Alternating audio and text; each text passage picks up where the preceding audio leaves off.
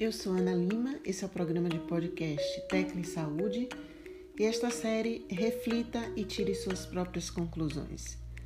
No episódio de hoje, em 7 de maio de 2020, o nono episódio da série,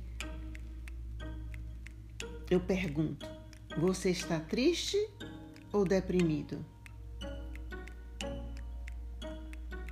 Eu lembro quando eu e um grupo de amigos tínhamos lá por volta dos 20 anos de idade e fomos assistir é, uma palestra com um psiquiatra espírita famoso, já idoso naquela época, chamado Dr. Jorge Andrea. No intervalo, um dos meus amigos foi se aconselhar com ele, dizendo que achava que estava deprimido. E ele, ao final, lhe respondeu: Acho que você não está deprimido, você está na força. Estando ele certo ou não, o fato é que a depressão não escolhe idade, condição social ou religião. Hoje presenciamos uma pandemia mundial de ansiedade e depressão. Segundo dados da Organização Mundial de Saúde, com mais de 12 milhões de doentes, o Brasil é o país mais deprimido da América Latina. No Brasil, 5,8% da população sofre de depressão. Uma taxa, diga-se de passagem, acima da média global, que é de 4,4%. Em 2018, a Organização Mundial de Saúde já tinha estimado que em 2020 a depressão seria considerada a doença mais incapacitante do mundo.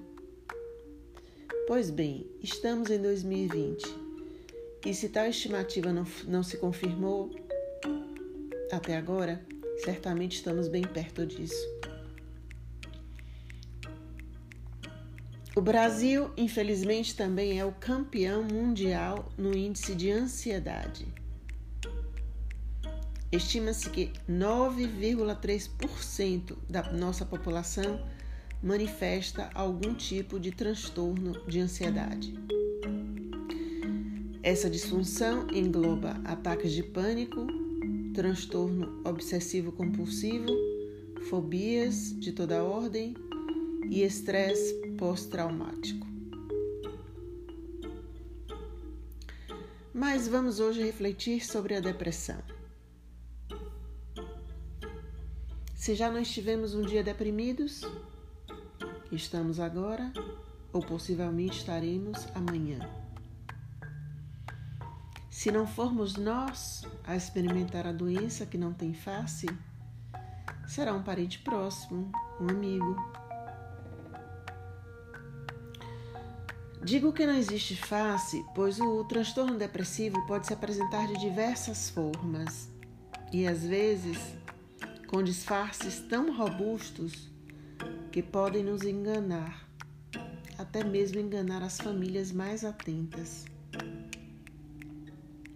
Enganam também aos médicos que não questionam e não costumam ler nas entrelinhas dos sintomas orgânicos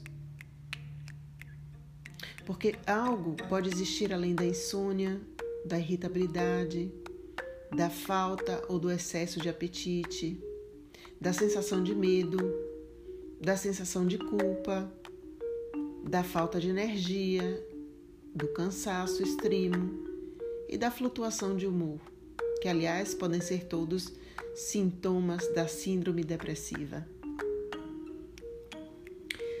Não esperemos sempre melancolia, isolamento social e crises de choro para pensarmos que alguém está deprimido.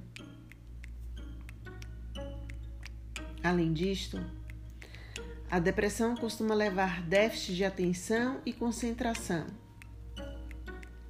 e pode até chegar a criar problemas na área da aprendizagem para crianças e adolescentes ou se manifestar como uma pseudodemência em pacientes mais idosos. Outras vezes, os sintomas eles podem passear pelo corpo, mudando apenas de nome, e o paciente chega ao consultório queixando de eu tenho dor pelo corpo todo. Interessante, porque isto acontece tão frequentemente que eu e meus colegas médicos costumávamos comentar no ambulatório de reabilitação onde trabalhei por 22 anos que quando um paciente chega queixando de dor no corpo todo, a gente liga as antenas, porque isto pode ser depressão. Também o transtorno depressivo, ele se apresenta em diferentes graus, podendo ser leve e passar muitas vezes despercebido por quem convive com o depressivo e sem chegar a transtornar a rotina do paciente, ou pode chegar a um grau mais avançado com ideias ruminativas de morte ou tentativas de suicídio, no extremo do desespero. É interessante também comentar que a depressão costuma se apresentar de forma diferente na criança e no adolescente, no adulto jovem e no idoso, assim como se diferencia no homem e na mulher.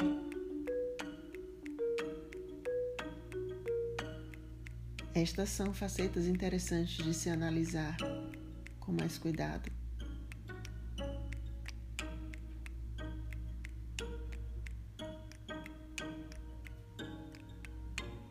Portanto, não vamos achar que se trata de algo simples e que se resolve com esforço de boa vontade e apenas fé em Deus. Porque há religiosos que acreditam que depressão é fruto da falta da fé em Deus. Não, depressão é uma doença e, como tal, deve ser diagnosticada e tratada adequadamente.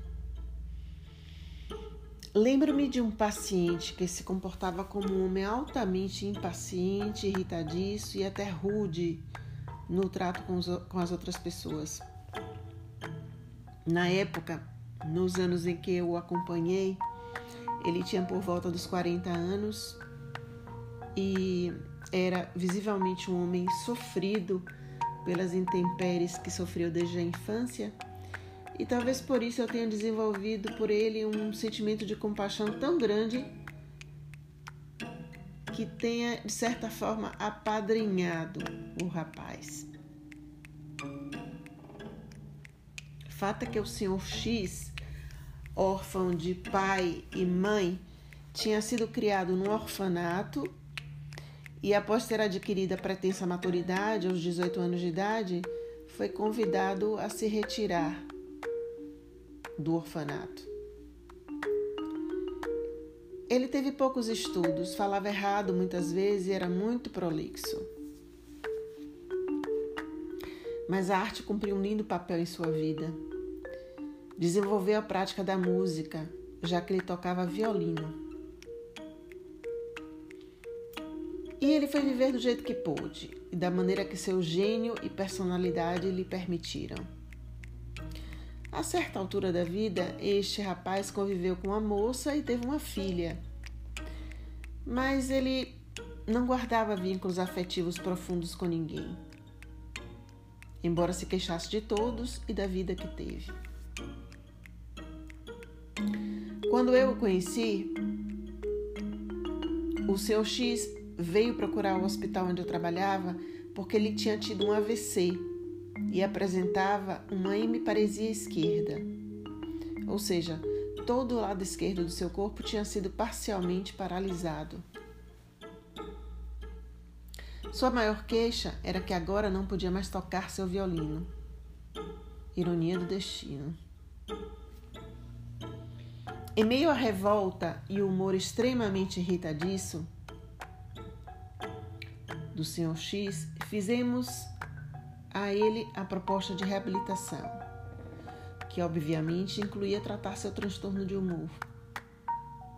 Ele topou e apareceu na segunda consulta com uma pretensa noiva que tinha conhecido há cerca de um mês antes na sua igreja. Os irmãos de sua igreja eram as únicas pessoas que lhe prestavam assistência naquele momento. O moço parecia mais animado, já em uso da medicação antidepressiva prescrita e com uma prometida noiva a tiracolo.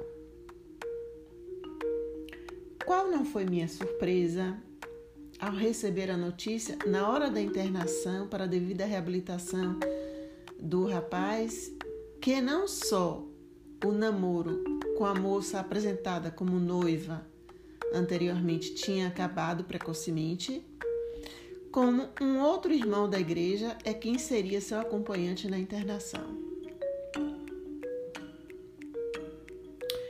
Daí se seguiram uma série de, de episódios que incluíram um, uma série de queixas e desentendimentos com a equipe de reabilitação que quase lhe dava alta por indisciplina. O moço, ele tinha conseguido a incrível façanha de se indispor até com a mais doce de todas as fisioterapeutas. E a enfermagem estava exausta com suas grosserias.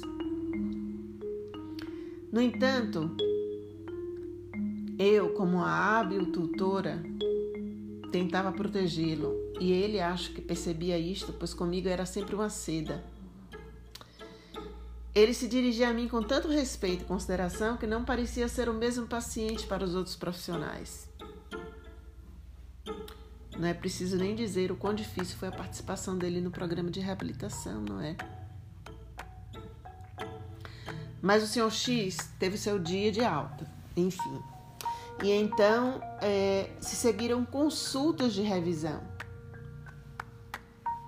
Impaciente, ele se apresentava mantendo aquele humor ainda rebaixado e queixoso, mostrando-se sempre como a vítima da vida e de todas as pessoas.